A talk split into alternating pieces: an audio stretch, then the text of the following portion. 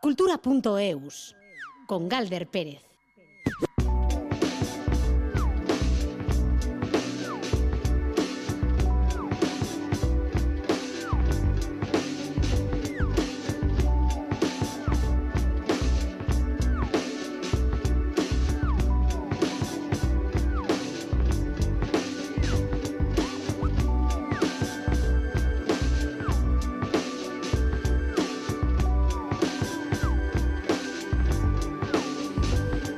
Es miércoles, estamos en víspera de que arranque la Berlinale, así que vamos a seguir hablando de cine y cine vasco. Ya lo hemos comentado, 20.000 especies de abejas de Estivaliz Urresola va a participar en la sección oficial del Festival Alemán. Todo un hito, ya que nunca antes una cineasta vasca había competido en la sección oficial y además, en este caso, con una ópera prima. Y más cine vasco en Berlín. Samsara de Luis Patiño se va a estrenar en la sección Encounters y Misión a Marte de Amat Bayamor del Pozo se va a proyectar dentro de la Berlin Critics Week.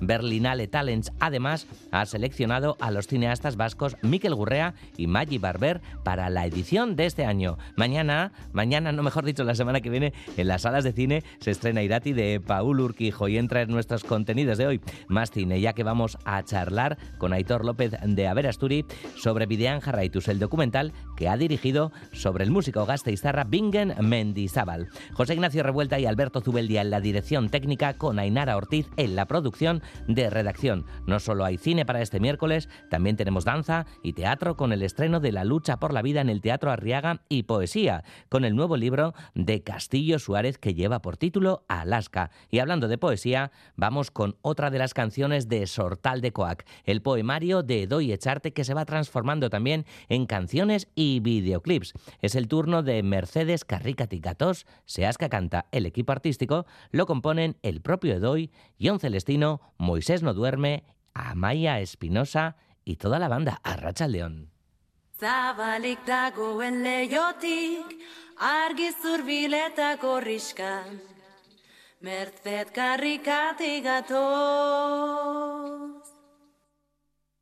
Potolik ito alain ezkerreko orman,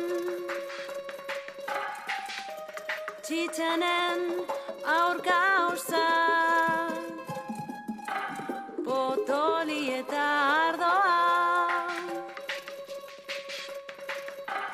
Potoli nisibaren pertzan. Potoli trafikoa zuzen zen. Podzieli języka nie szkało jak i Wilaniu Madalena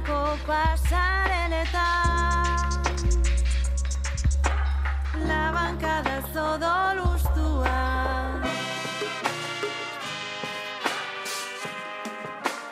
Zabalik dagoen leiotik Argi zurbileta riska Bakarrik ati gatoz. Zabalik dagoen leiotik Argi zurbileta gorriska Mertzet karrik gatoz.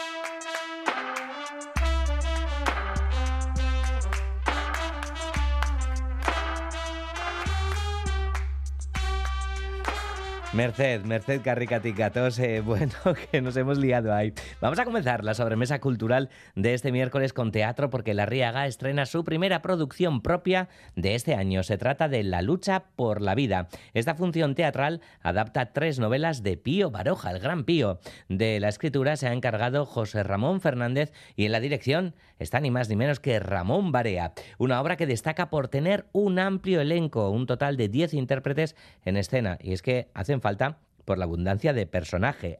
Hay casi 100 personajes en estas tres horas de función. Iker Zabala nos lleva al Madrid de finales del siglo XIX.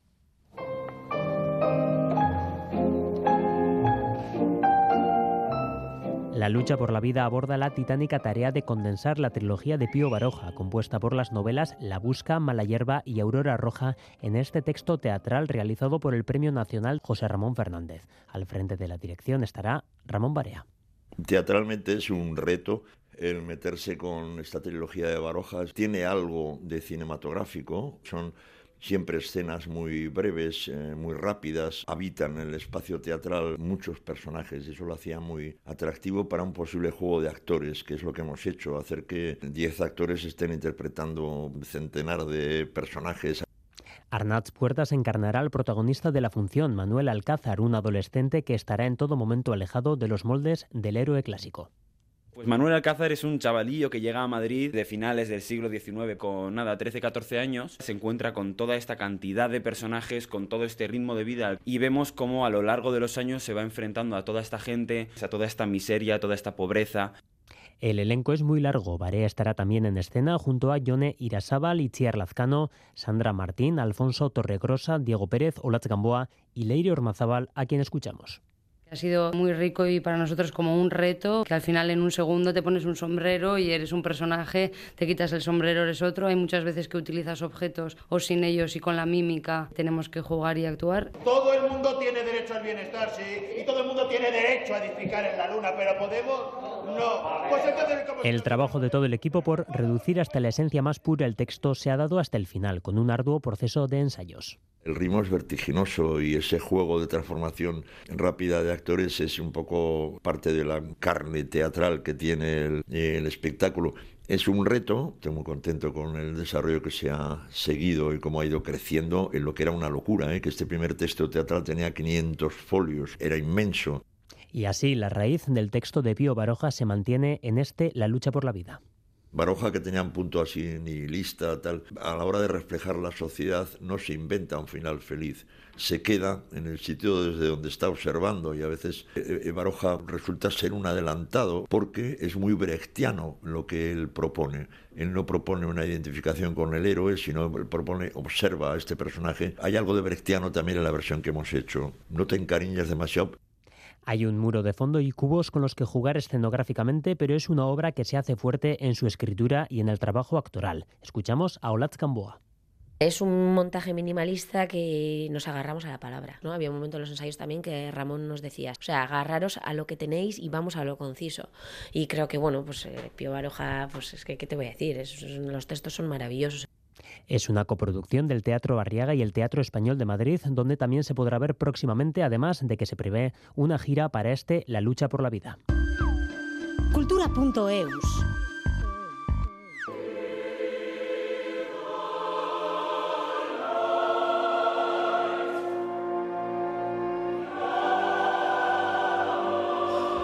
La Orquesta Sinfónica del Conservatorio Superior de Música de Navarra ofrecerá esta tarde un concierto extraordinario junto al Orfeón Pamplonés. Van a interpretar esta obra que estamos escuchando, un requiem alemán de Brahms, una de las obras más importantes de la historia de la música. Será en el Auditorio Fernando Remacha de la Ciudad de la Música en la capital navarra. La entrada gratuita, pero hay que retirar las invitaciones en el propio conservatorio. La cita es a las 8.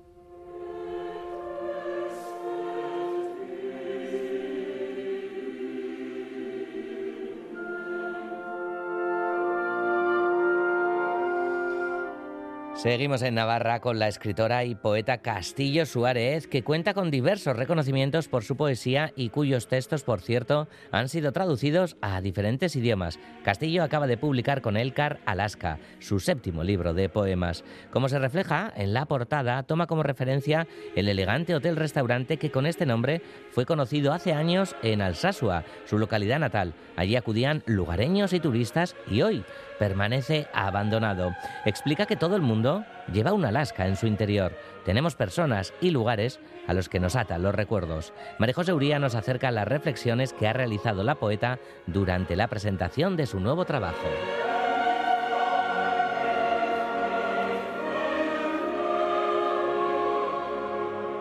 La escritora y poeta Castillo Suárez ha explicado que el detonante de este libro fue la reflexión de la cineasta Maggie Barber sobre cómo hacer el duelo cuando se pierde un paisaje o un lugar muy próximo a ti, quizá a través de los sueños, en referencia a la comunidad de Itoitz en Navarra que quedó sumergida por el embalse.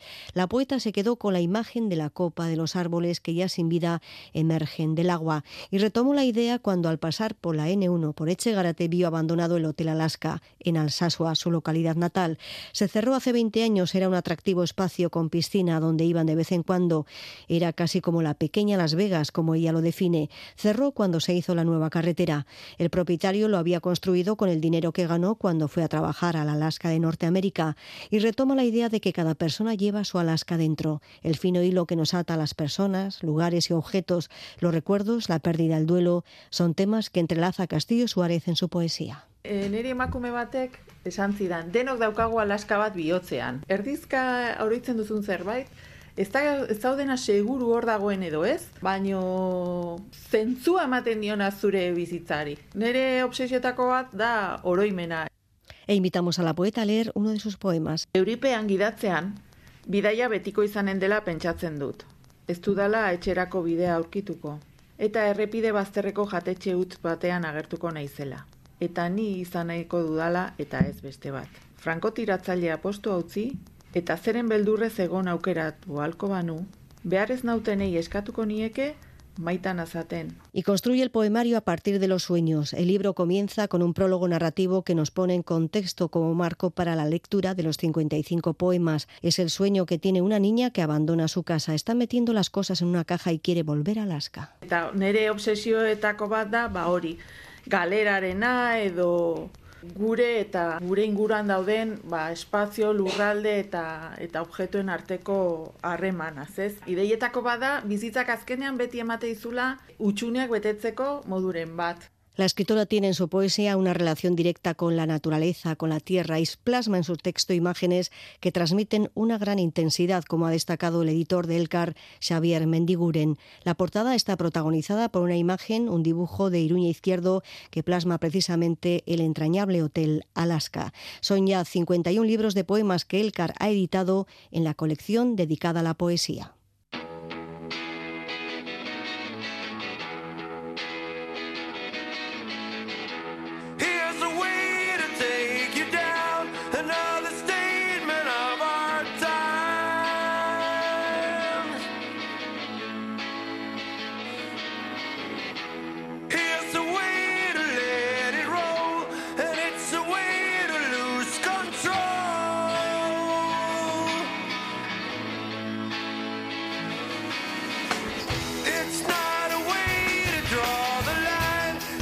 Esta es la música de The Soundtrack of Our Lives, una de las bandas anunciadas hoy en la tercera remesa de grupos y artistas confirmados para la nueva edición de la Esquena Rock que se va a celebrar a mediados de junio en Gasteiz, en Mendizabala, como siempre.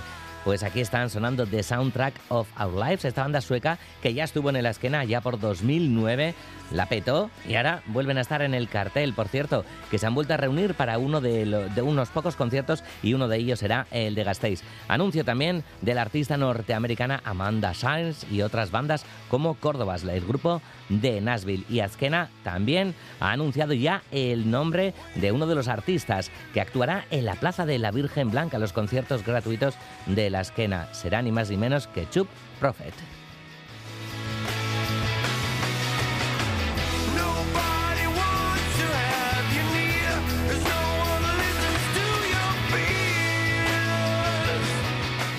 Y a Berlín nos vamos porque el Festival de Cine La Berlinale comienza mañana con la proyección de la comedia She Came to Me de la directora estadounidense Rebecca Miller. 19 películas van a optar este año al Oso de Oro y por primera vez habrá una película vasca en competición. Estivaliz Urresola estrenará su ópera prima 20.000 especies de abejas. Será dentro de una semana, el próximo miércoles, el día 22. No olvidemos además esos títulos vascos como Samsara y Misión a Marte, además de Miquel Gurrea y Maggie Barber, escogidos dentro de la sección Talentos. Bueno, tiempo tendremos de hablar de todo ello, de todas ellas. Nos ponemos ahora mirando en Berlinale una panorama general al Festival de Cine, a la sección oficial que arranca mañana con un jurado presidido por la actriz Kirsten Stewart. Por cierto, que el premio honorífico del festival será para el gran Steven Spielberg. Ainhoa Aguirre nos lleva a Berlín.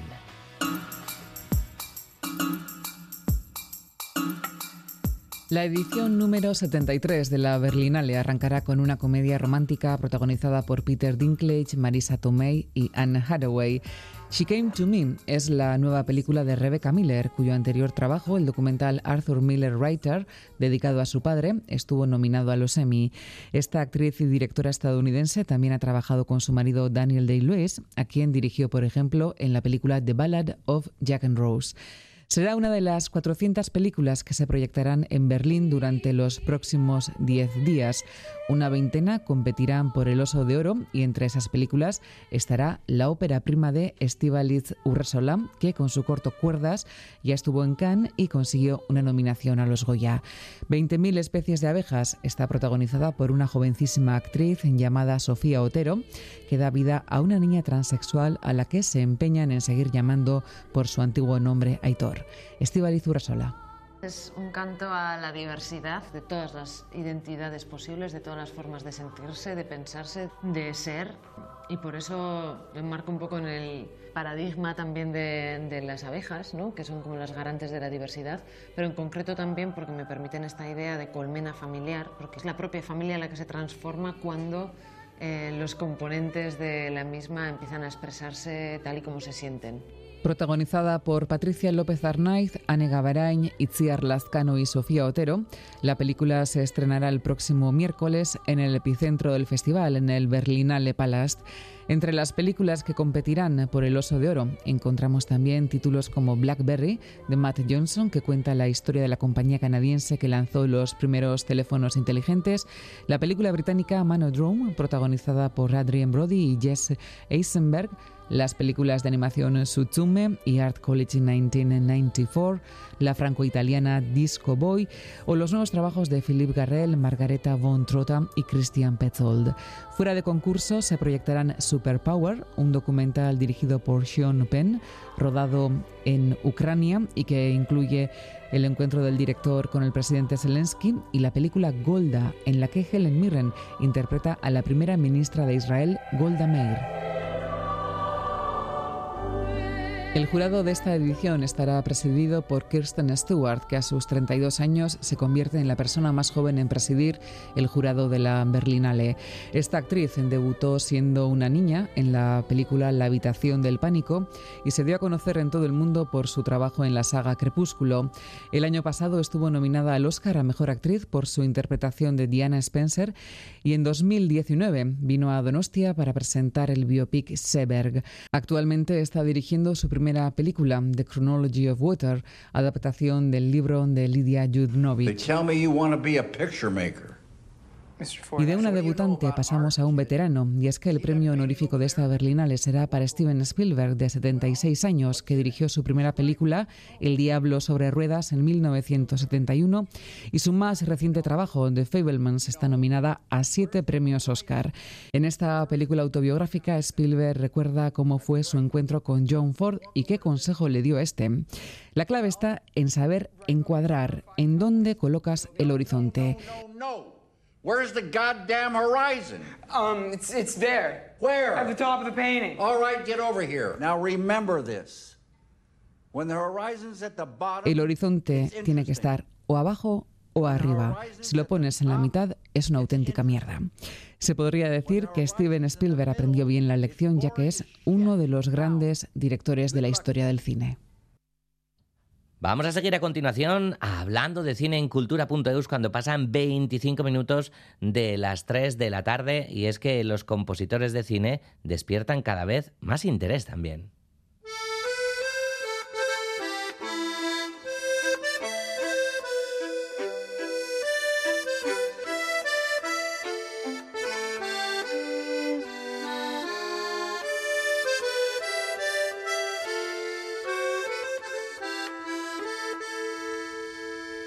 Pues de un compositor de cine vamos a hablar, de cine también, de una película del documental Videan Jarraitus en torno al compositor gasteiztarra Bingen Mendizábal. Bueno, el músico ha trabajado con, con directores como Juan Mabajo Ulloa o Imanol Uribe, por ejemplo, y ha participado en proyectos musicales como Erzainak y también con Mikel Urdangarín, entre otros. A través de este trabajo documental Videan Jarraitus veremos cómo crea sus composiciones cinematográficas y también se repasa su trayectoria musical. Aitor López de Averasturi es director del documental Caixa Aitor, Arrachaldeón. Arrachaldeón. Bueno, el pasado viernes, ¿no? Se estrenaba Videan Jarraitus en Gasteiz, como no, y en Bilbao. ¿Qué tal fue la premier? Pues, pues estupenda. Hicimos un preestreno el día anterior y vamos, estaba lleno hasta la bandera. Y bueno, pues eh, fue muy bonito eh, estar en contacto con el público, que curiosamente pues es uno de los temas que, que trata la película también. Lo definís, ¿no? Como la historia de, de un creador. Subrayáis lo de creador, ¿no, Aitor? Pues, pues sí. Eh, no obstante, aunque Bingen es el protagonista absoluto de la película, una, mm, y además le, vamos, le vemos trabajar y por lo tanto hablamos de una película que es bastante intimista, a su vez, pues también es una obra eh, coral porque está muy arropado por otros creadores y creadoras eh, que bueno, pues creo que es de lo mejorcito que tenemos por aquí. O sea que estamos muy contentos por haberlos conseguido reunir a todos en torno al maestro Bingen Mendizábal. Mm, bueno, poco sería el maestro, supongo, sin, sin el colectivo que, que, le rodea.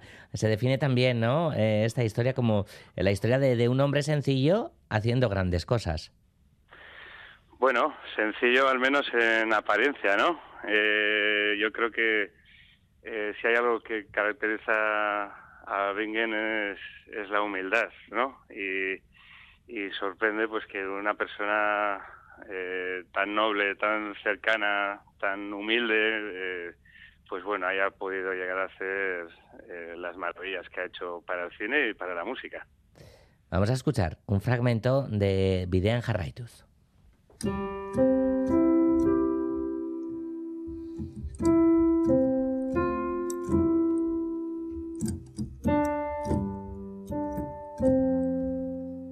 música dicen que es la forma más directa de, de llegar al, al, corazón. Videan Jarraitus es el primer documental que se hace en el Estado que tiene como protagonista a un compositor de música de cine. No sé, Aitor, si Ainhoa Urgoitia y tú, que es coautora y coproductora del documental, habéis abierto un camino con esta producción. Bueno, quién sabe, eh, a lo mejor sí. Eh, la verdad es que nunca, muchas veces no eres muy consciente de lo que estás haciendo hasta que hasta que lo ves y lo ve más gente. De hecho, esto de que es el primer documental que se hace según compositores de bandas sonoras a nivel estatal eh, es algo de lo que nos enteramos con el proceso muy muy avanzado. Mm. O sea que, bueno, pues yo creo que tenemos una forma de trabajar que también es muy intuitiva y, y bueno, pues hay tareas de análisis de los trabajos y así, pues que bueno, también está bien que lo hagan otras personas y aprender de sus palabras, por supuesto.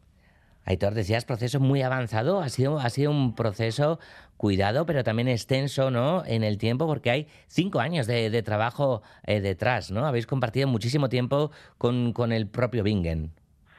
Sí, por supuesto. Eh, a ver, eh, al final cinco años es mucho tiempo para hacer una película, pero bueno, es la historia de, de muchísimas películas que vemos. Al final las, las financiaciones en cine, pues muchas veces son complicadas, son son procesos largos y, y bueno, y más que nada por eso nos hemos tirado cinco años para hacerlo. Y bueno, y luego también hay que tener en cuenta la pandemia, el confinamiento, eso fue una tachuela que tuvimos que bueno, pues que me parece que lo ha tenido más gente.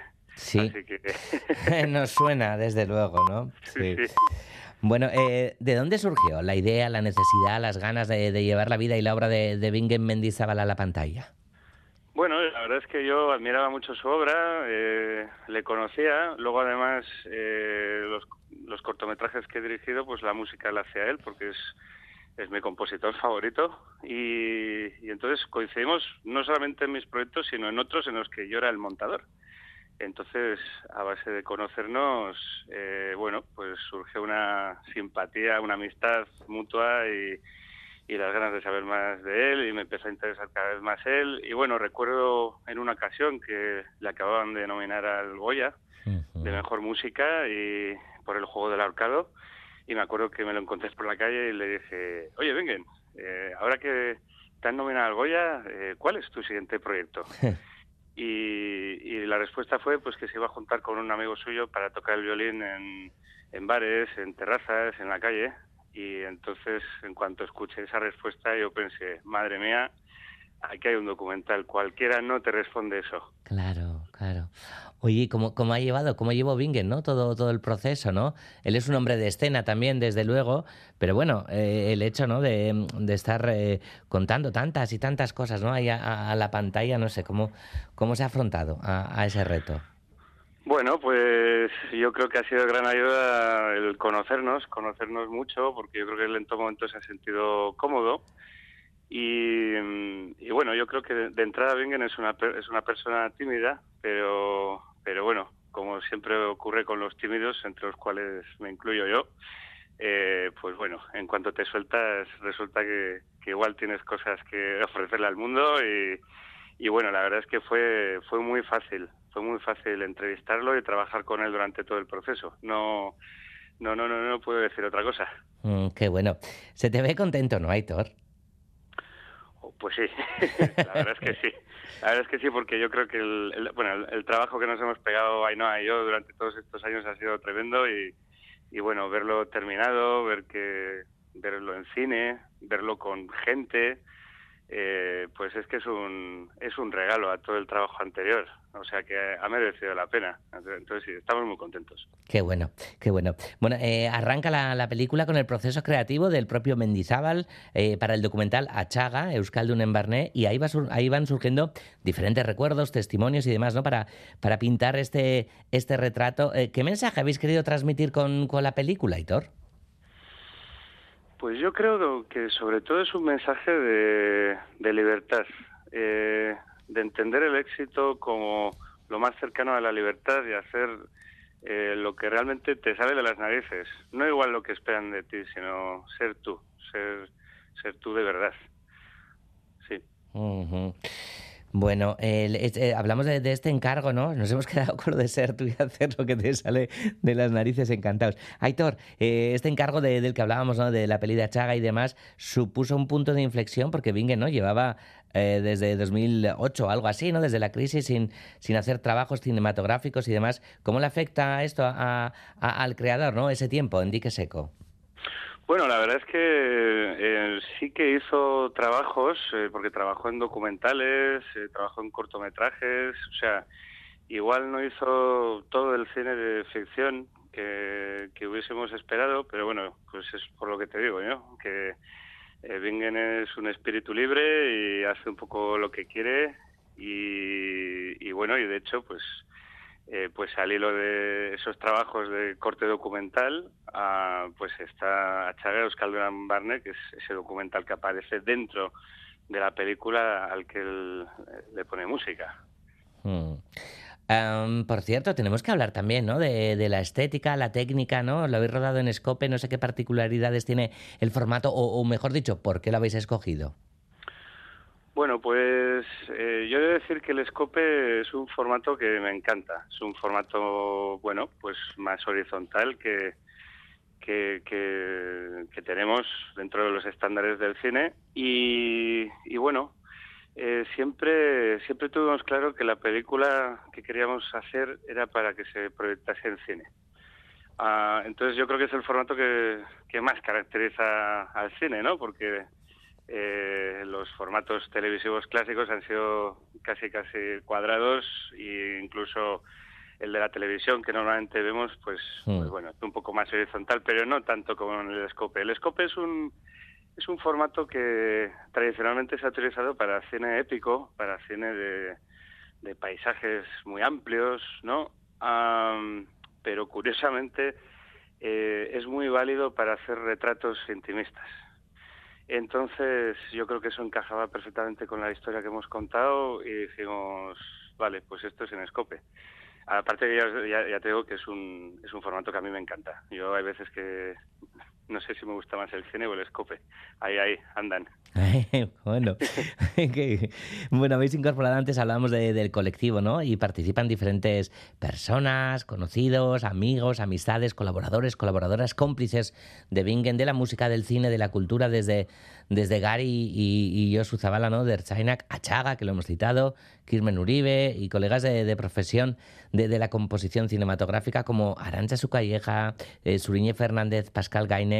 Bueno, mm, os habéis rodeado de, un montón de gente y seguro que habéis recogido, ¿no? Eh, preciosas voces para hablar de, este artista. Sí, la verdad es que nos sentimos muy afortunados porque además eh, a todo el mundo que le llamábamos para, para proponérselo desde la preproducción pues nos decían que sí, así que eso fue una maravilla. De hecho, incluso aparecen algunas personas que no han trabajado con él, pero mm, sí que son seguidores de su trabajo y que y que y que nos han ayudado a articular la narración, a contar eh, esta historia lo mejor posible, como puede ser el caso de José Miguel Beltrán eh, o Garecoch Mendizábal. Bueno, pues no suele ser muy habitual, quizá, ¿no? Ver, ver a un compositor, si se le tiene por lo menos, ¿no? Como compositor de, de música de cine en el escenario. Bingen, como decíamos antes, es un hombre de escena y ese es uno de los momentos que tú también has captado en la peli. Tú me has sonreído, yo te con... Tocar en directo es estar en contacto con el público, que yo creo que es muy importante. Normalmente cuando haces una banda sonora tienes un contacto en el estreno y nada más. tiempos. Estamos bien. Bueno, por cierto, Aitor, hay que decir que Bingen, el propio protagonista, pues ha quedado muy contento y agradecido, ¿no? Con, con, con el trabajo. Em, Sí, esa fue la primera vez que respiramos tranquilos, ¿no? Cuando se lo enseñamos y, y, y le encantó. Entonces dijimos, vale, tenemos documental. Y, y bueno, y luego hay una cosa eh, muy curiosa y es que cuando no es lo mismo ver esto en un portátil o en un televisor, en el mejor de los casos, para hacer visionados de algo que no está terminado, a, a verlo en una pantalla de cine. La verdad es que la experiencia del cine eh, es impresionante, vamos. O sea, espero que sea un negocio y una tradición que jamás se pierda. ojalá, ojalá. Oye, Aitor, vamos a escuchar al propio Bingen hablando de la peli. Yo me veo reflejado muy bien, o sea, creo que la mirada de Aitor es muy bondadosa, se puede decir, ¿no? La gente entrevistada pues son amigos, gente con la que he colaborado, entonces aparte de, lo que hable de mí, también habla un poco de gente que, que he estado con ellos a lo largo de mi vida haciendo cosas y que para mí pues hacen al documental mucho más atractivo, ¿no? Aitor, qué bonito, ¿no? Escuchar, ¿no? Este, este comentario tan, tan elogioso que seguro que, que os satisface un montón, bueno, a ti y a Ainhoa, claro. Por supuesto, sí, sí, porque esto, eh, vamos, ha sido un trabajo hecho durante mucho tiempo entre los dos y, y, bueno, pues es una recompensa. La verdad es que verla bien contento con, con todo esto, pues es una maravilla también. Mm. Bueno, pues eh, pasado mañana, por cierto, eh, se estrena en los cines Príncipe de Donostia, pero tenemos que hablarte también brevemente, aunque sea de, otra peli que se estrena la semana que viene en, las salas de, cine, la segunda peli, el segundo largometraje de Paul Urquijo, Irati, del que tú has realizado el, making of, eh, al que se le ha titulado Irati Gauza Chiquiak Mundu Andiam. ¿Qué nos puedes contar de este trabajo? Bueno, pues eh, es un trabajo que me ofreció hacer Paul. Ya a Paul le, conozco desde hace mucho tiempo, eh, he trabajado con él, le, le admiro muchísimo. Y bueno, pues desde el momento existió ese pequeño problema de que si lo aceptaba iban a coincidir los montajes de, de Vidan Jarretus y del Making of de Irati al mismo tiempo. Entonces, bueno, pues al final tuve que ser muy, muy, muy organizado y muy previsor para poder estar montando los dos, los dos trabajos a la vez. Y bueno, pues al final lo hemos, lo hemos conseguido también. Eh, da gusto pero bueno, escucharte, Aitor. pero, pero bueno, te puedo decir que para Vidan Jarraitus eh, hemos rodado 52 horas y media de Wow, bruto wow. para dejarlo en 89 minutos y para el making of de Irati grabé 50 horas. ¡Wow! Eh, ha sido un año en el que me he tenido que enfrentar en total a 102 horas de, de visionados y de montaje para sacar los dos proyectos a la vez. Wow. Ha sido apasionante. También es verdad que es el año que menos he salido del estudio en mi vida. O sea, vamos, para mí el año del confinamiento fue como la, la vuelta al mundo en 80 días en comparación con, con 2022. Oye, ¿cómo se lleva tanta hora de visionado, Aitor? Bueno, pues, pues hay que ser paciente y, y- y después hay que pensar qué hacer con todo eso. Claro. Porque, bueno, pues en, en Vivian Jarretus el- había un guion, un guion que, que escribimos Ainhoa y yo durante mucho tiempo también. Y bueno, pues más o menos lo hemos seguido. Pero cuando tú haces el making of de una película, eh, no hay un guion. El guion es lo que ocurre en el día a día y luego vértelo todo y, y a ver qué haces con todo eso. O sea, el guion es como si se escribiese en, la fase de montaje, que, que ya es la parte final de, de cualquier película, ¿no? Eh, así que bueno, pues es- ha sido muy divertido. Y, y luego encima, claro, luego ves cómo ha quedado la película, cómo ha quedado Irati. Y dices, bueno, pues es que me alegro de haber estado en este pedazo de proyecto. Creo que es una película que, que va a pasar a la historia de nuestro cine. Así que me siento muy afortunado. Desde luego, desde luego que va a pasar a la historia de nuestro cine. La semana que viene volveremos a hablar largo y tendido de, de Irati, como, como se lo merece. Estará por aquí Paul Urquijo también, pero bueno, hay, presentación oficial y demás de la peli, así que bueno, tiempo habrá. Hoy eh, hemos querido hablar de, de Videan el documental eh, sobre Bingen Mendizábal, dirigido por Aitor López de Averasturi, junto a Ainhoa Urgoitia. Y como decíamos, pues el documental hace honor a su nombre y sigue su propio recorrido. Como decíamos, el viernes se estrena en los cines Príncipe de Donostia.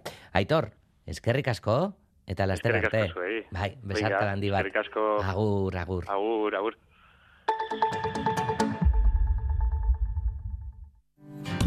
¿Traerías tu seguro de auto a Cuchabank si te mejoramos su precio? Consulta antes del 15 de abril si puedes acogerte a nuestra promoción. Más información en www.cuchabank.es. Cuchabank. Emendic. Opus Lírica presenta la ópera Pagliacci el 17, 18, 19 de febrero en el Cursal. Un drama del verismo, doble asesinato, orquesta, coro, niños, solistas. Acércate a la ópera, no te arrepentirás. Entradas desde 25 euros. Hora joven, 3 euros. Podrás comprarlas en taquilla o en cursal.eus. Más información en opus-lírica.com. Social Anchoquia de Basauri presenta El beso de la mujer araña, una obra de teatro protagonizada por Eusebio Poncela e Igor Yebra. Será este próximo sábado 18 a las 8 de la tarde. Entradas en taquilla, cajeros Cuchabank y en socialanchoquia.eus. El beso de la mujer araña, con Eusebio Poncela e Igor Yebra en el Social Anchoquia de Basauri. Tu teatro. Campeonato del Mundo Extrial Pamplona Lurauto Co. La mejor competición del mundo llena de acción, luz y sonido. 25 de marzo, Navarra Arena. Entradas en extrialpamplona.com. Que no te lo cuenten. Cultura.eus. Zer nahi genuen, zer nahi genuen, zer nahi genuen Zer nahi genuen, zer nahi genuen, zer nahi genuen denetarik Ze izan dugu ere intabil, ze izan den dugu eren batil. Zer nahi genuen, zer nahi genuen, zer nahi genuen 16 minutos para las 4 de la tarde. Profesionales del arte plástico de todo Euskal Herria se han unido en la red Zapart. El objetivo, conectar y promover su trabajo y reclamar sus derechos como profesionales del arte. Las reivindicaciones profesionales en Zapart se combinan con la visibilización y apoyo al trabajo de artistas plásticos. Así, por ejemplo, se ha creado la web Artecaria, donde se recogen las exposiciones que se pueden ver en museos, salas y galerías vascas. Mailu Odriozola nos presenta esta nueva asociación artística.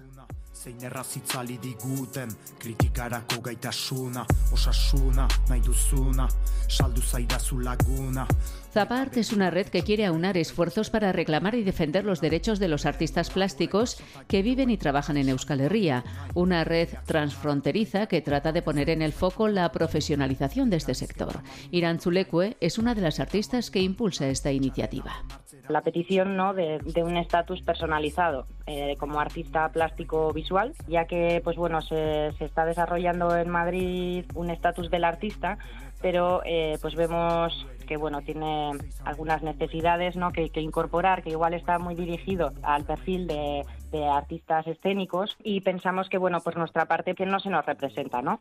Conseguir un estatus propio es uno de los aspectos que reivindican, pero no el único contemplamos diferentes aspectos, como en el caso de la cotización, por ejemplo, al darte de alta en el, en el IAE, ¿no? en el impuesto de actividades económicas, pues no, no estamos representadas. Bueno, pedimos también que en el IRPF se pueda valorar también, ya que pues bueno, nuestro trabajo suele ser un trabajo intermitente, entonces pues exigimos un poco nuestros, nuestros derechos en cuanto a, a esa regularización ¿no? de, de esos impuestos. En general piden un cambio de mentalidad en torno a todo el proceso de trabajo que realiza un artista plástico.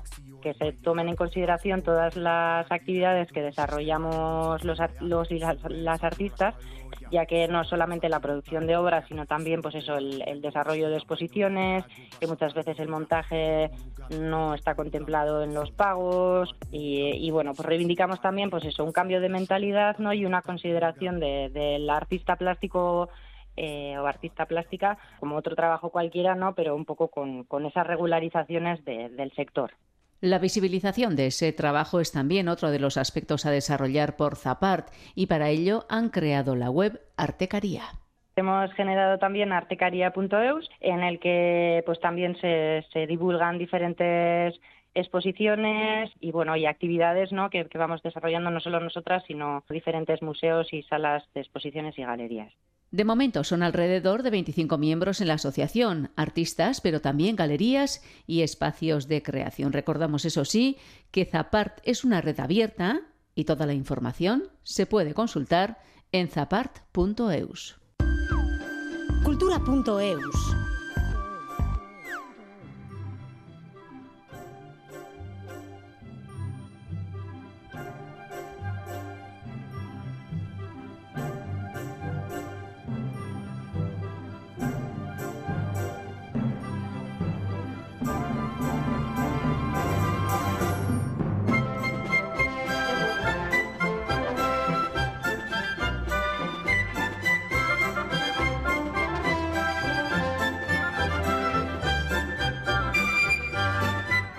Hay una mujer ahora en el estudio que ha volcado su botella, botella con, con el tapón puesto, menos mal. Creo que la tienes vacía. Begoña Lavarría Smith, ¿qué tal? Arracha al león. Arracha al león. No, No sé la- si estabas haciendo una coreografía con, con la botella, ¿qué es lo que estabas haciendo? Es que creo que ¿O no está vacía? un que- agujerito.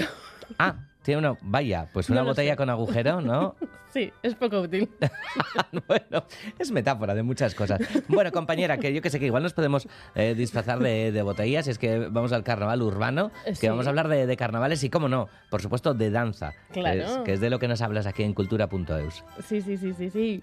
Y como es carnaval, que mañana empieza, yujú, y pues vamos a... eh, quería yo hablar con Oyer Eres carnavalera. No mucho, a mí Ah, me gusta vale. disfrazarme, pero realmente es que soy un poco seta. Entonces... mm, Tú, pero- Seta. Sí, ya ves. Vale, bueno, en fin, que tenemos un invitado, sí. Sí. tenemos a Oyer Araula- Araulaza, danchari, antropólogo, periodista, coordinador del portal dancha.eus y, y, y bueno, es que es, es- la verdad es que es un crack sobre folclore y sobre, y sobre danza en general. Y, y es Y una más maravilla. cosas también te diría yo también, ¿verdad? Sí, sí, la verdad, o sea, yo le tengo ahí en, de cabecera siempre. Y si hay alguna duda sobre folclore, sobre carnavales, pues hay que llamar a Oyer. El año pasado hablamos con él, se nos quedaron muchas cosas en el tintero y, y de hecho mucha gente me dijo, ¡jo, qué tío más interesante! ¡Qué pena, qué cortito! Y digo yo, bueno, pues ya está. Oyer, oyer Araulaza, Caixo Arracha, Aldeón, Semodús. A Racha León. O sea, que qué pena que soy cortito, ¿no? No, que se quedó cortito el espacio, oye. Igual me he explicado mal. Muy, muy majo, pero cortito. Sí, sí, ya he entendido yo bien. Bueno, oye, tampoco pasaría nada, ¿no? Oye, No, no, vale, no, vale, no, vale. da mucha honra. Damos te- lo que damos de sí. Eso te iba a decir, claro, claro, estamos orgullosos de ello. Bueno, oye, ¿cómo llevas esto de que recurramos tanto a ti cuando, cuando queremos hablar de, de folclore, de, de carnavales, de danza, bueno, incluso también de género y demás, oyer? ¿Cómo se lleva Hombre, esta pues- explotación? No, no, no es explotación, es para mí es un placer, es una pasión que, que, te- que tengo y, y que, bueno, comparto con, con muchos y entre otros vosotros también, que, que sois unos salseros tremendos y, y que además sabéis mucho y de, de muchas cosas y, bueno, pues un, un gusto hablar con vosotros. Qué guay. Pues, pues eso, vamos a empezar a hablar ya de, de carnavales. Y yo recientemente te he oído porque eh, decir que el carnaval es necesario, ¿no? Que se celebra en todas partes. ¿Y por qué es necesario? ¿Qué necesidad tiene el ser humano de, de hacer esto del carnaval? Bueno, pues en, en primer lugar yo creo que responde a, no sé, a algunas eh, necesidades eh, místicas, rituales, festivas que, que tenemos los humanos que muchas veces tampoco somos capaces de explicar muy bien.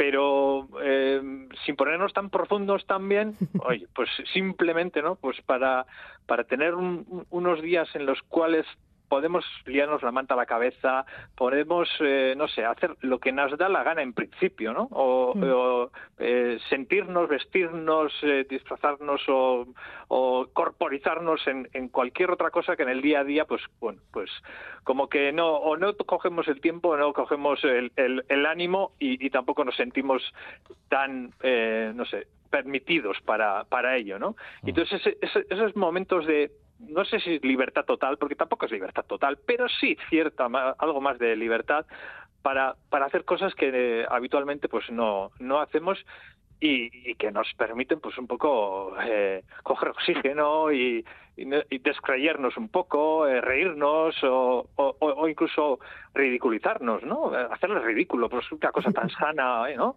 y Mm. tan y, y tan saludable que, que, que igual pues eh, en el día a día pues estamos como más encorsetados y no y no nos dejamos llevar tanto. Acabamos de, charlar ayer con, con- el director de cine, con Aitor López de, de Aberasturi, y él decía que libertad es hacer aquello que te sale de las narices, y luego decía ser tú mismo, tú misma, pero creo que en el carnaval lo que nos hace libres precisamente es no ser nosotras mismas, nosotros mismos. Sí, es, y es muy bonito esto de, en el carnaval porque mm, eh, yo creo que en el carnaval rural hay todavía una conciencia, o sea, mantiene esto, es la idea de, de la transformación del ser. Quiero decir que eh, esto- yo creo que esto lo- ya lo hablamos anteriormente un poco y es eh, que esto de- del mosorro en euskera que, que no es eh, no significa de vestirse de una manera concreta, es no solo eso, sino también es eh, que eso que somos ahora, esas personas que, que somos, eh, eh, de repente desaparecemos, ¿no? Y, y nos convertimos en otra cosa, nos transformamos, ¿no? ¿Y en qué? Pues nos transformamos en la máscara, en el mosorro, ¿no? En, en, otro ser que tiene pues otro otro tipo de comportamiento, otro tipo de, de estética, otro es otra cosa, ¿no? Y eso, eso también es, yo, yo lo entiendo como libertad, porque muchas veces estamos como atados en nuestra imagen, en nuestra forma de ser, en, lo que eh, hemos venido construyendo, ¿no? en, en torno a nuestro cuerpo y, y nuestra identidad, ¿no? Y entonces, pues eh, tener esa, ese momento de, de libertad o de escape, ¿no? Que igual que es un poco de escape también, pero bueno, ya estoy harto, ¿no? De, de representarme como soy y un par de días al año, pues hago como que soy otra cosa, ¿no? Pues también yo creo que es bonito. Y aquí la danza, ¿cómo encaja esto? ¿Cuál es, el, el- en- sobre todo en el caso del, de ese de, de- de los carnavales rurales y que es lo más típico de aquí, la danza en, en el carnaval cómo encaja y, y- y en el País Vasco se hace de forma diferente o cómo, o cómo dirías tú? Como Río de Janeiro no somos, Sí, desde luego. ¿no? Claro, es- nos falta Sí, pluma. son diferentes, pero yo creo que en el sentido eh, puede venir a ser muy parecido el mismo, ¿no? Eh, y- yo creo que para todos la danza es la la máxima expresión de la, de la alegría, ¿no? O sea, cuando estamos muy, muy, muy contentos, lo que hacemos es bailar. Mm, La mayoría, ¿no? No sé, me, me- me- parece, ¿no? Sí. Sí. Y, y entonces, o sea, eh, la locura festiva que supone el carnaval, pues eh, eh, si se, se muestra de alguna manera más clara es a través de- del baile, de la danza. O sea, eh, y entonces, bueno, la danza está unida al carnaval pues desde que tenemos constancia de, de ella y, y- y es algo absolutamente no sé, natural que, que sale de- desde dentro. Hay algunas formas, como digamos, más estructuradas y que corresponden a unos lenguajes corporales, a unos lenguajes dancísticos pues, más concretos y, es muy interesante y bonito eso también, ¿no? Porque es, yo suelo decir que compararlo con la lengua hablada, que al final eh, es el cuerpo a través de la danza se expresa de una manera no verbal y hay lenguajes eh, eh, no solo verbales sino también no verbales. Y entonces bueno pues eh, estas estas tradiciones estas comunidades que tienen su propio lenguaje coreográfico su propio lenguaje del cuerpo no pues en estos momentos eclosionan no y, y, y salen a la calle y bailan como saben bailar ¿no? y esto es una ah, me parece que es una cosa preciosa y es eh, digamos para mí uno de los momentos mm, más felices de, de todo el año no solo porque uno mismo puede participar y hacerlo sino porque esto lo hace en comunidad. Y, y bailar en grupo bailar en comunidad uff eso no- no sé. Me viene Nietzsche a la, a la mente pero pero no creo que haga falta llegar a tanto, ¿no? Yo creo que esa comunión, ¿no? De cuerpos bail- danzantes eh, al unísono, ¿no? Con nuestros corazones eh, latiendo todos juntos en, al, eh, son de, de unos ritmos y unas músicas, eso es un mo- momento gozoso de placer pleno que, que gracias al carnaval pues lo podemos por lo menos una vez al año hacer. Ay, qué bien nos estás preparando La para, siguiente pregunta. para todo. No, para la siguiente pregunta, claro, luego, pero también para, para, Para para el fin de semana, para allá, para mañana, Sí. para el jueves gordo. Sí, sí, sí, sí, no, pero me ha encantado eso de bailar al unísono y luego también eh, hay una cosa que a mí siempre me fastidia, que es esa gente que dice que pues lo folclórico, como que no es la, danza folclórica, en este caso las, la euskaldanchak, pues como que no está al mismo nivel que la danza escénica. Y, y eso, pues, ¿qué opinas tú de esto? Bueno, yo, yo creo que son complejos, eh, complejos. eh, yo diría que incluso eh, los, que- los que somos eh, euskaldun hablantes, ¿no? como somos nosotros tres también, que, que nos ha tocado escuchar estas cosas, ¿no? De, de, de que eh, el euskera, pues, eh, no es un idioma que puede estar al nivel de otros idiomas que con, con, no sé, con un, desarrollo más eh, universal o más clásico o lo que sea, ¿no? Mm, Para mí no, no hay ninguna diferencia. Eh, es decir, eh, yo sé que a lo que se hace en los escenarios, pues eh, muchas veces se denomina arte, ¿no? Y, y se intenta ver esto desde una perspectiva jerárquica como esto, esto es lo más, ¿no? Esto y lo otro es eh, lo, lo menos o lo bueno, pues la verdad es que para mí tiene tanto valor uno como el otro. pero sobre todo entiendo el valor de la danza desde el punto de vista de su eh, participación. Y esto eh, lo, eh, lo entiendo de la misma manera que eh, cuando hablaba del euskera. O sea, eh, para mí, el, un idioma, como puede ser euskera, puede ser castellano, puede ser francés o inglés cualquiera, es, por supuesto, tener grandes escritores, una literatura pues eh, fuerte e interesante que, que- estemos sabidos de consumir y- y gozar, pues está muy bien. Pero lo que necesita cada lengua es hablantes. Hablantes, que todo el mundo o la- eh, toda la comunidad pues disfrute de esa lengua, que la usa para su comunicación, la, la- la use también para leer, ilustrarse y disfrutar de la literatura, pero sobre todo también para hablar con sus eh, eh, con seres y con sus eh, congéneres. Y en el caso de la danza para mí es lo mismo, o sea, eh, yo disfruto enormemente en un teatro viendo un espectáculo de danza de gran calidad que, que, que me emociona y que me parece una, una- unas cosas maravillosas, pero para mí la danza fundamentalmente es esa posibilidad de bailar yo y de bailar con mis amigos y con y con mis compañeros y con, y con la gente de mi, mi comunidad y, y disfrutar conjuntamente de esa de esa herramienta de, tanto de comunicación como de expresión, como de, de, de disfrute, de placer, ¿no? Pues llega ya esa, esa, expresión, esa expresión para, para toda la comunidad. Bueno, desde principios de año el carnaval rural por Euskal Herria. Oierara olaza, eh, denbora bukatu zaigu, mila mila esker, gurean izategatik beti bezala eta besarkada erraldoia, oier. Ondo pasa zuek ere inauteriak eta eskerrik asko. Musa handi bak, elbarte, berdin zuri ere. Begoña, Bai, te esperamos aquí en un par de semanas. Sí, sí, pues nada, hago. Agur, bihar arte guztioi, ondo izan.